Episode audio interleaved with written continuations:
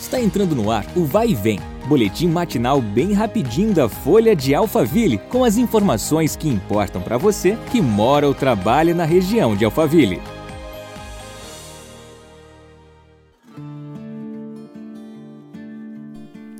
Olá, eu sou a Beatriz Bononi e agradeço a sua companhia em mais uma edição do nosso podcast.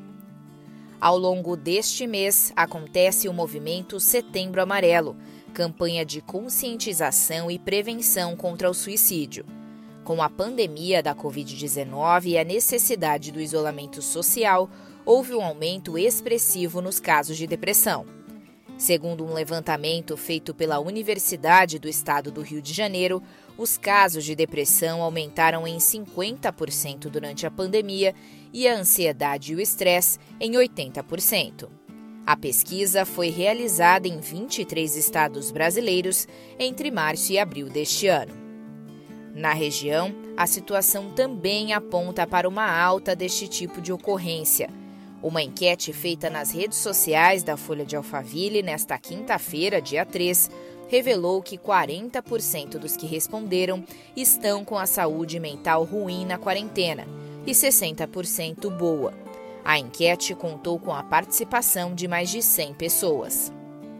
De acordo com a psicóloga Érica Aidar, neste período de quarentena, os casos de depressão, ansiedade, distúrbios alimentares e de sono, além de problemas familiares, aumentaram drasticamente. É necessário prestar atenção a sintomas, como pensamentos negativos, vontade de sumir, de morrer, agressividade, falta de esperança. Quando tudo isso dura mais de duas semanas, é um sinal de alerta e o momento de procurar um profissional capacitado, apontou Érica. Recentemente, Santana de Parnaíba entregou a passarela de pedestres sobre a Avenida Yojiro Takaoka. O equipamento tem 39 metros de extensão e dois elevadores. Segundo a gestão, além de segurança para os pedestres, a passarela proporciona mais fluidez ao trânsito. Amanhã, às 8 horas da manhã, nos encontramos novamente. Até lá!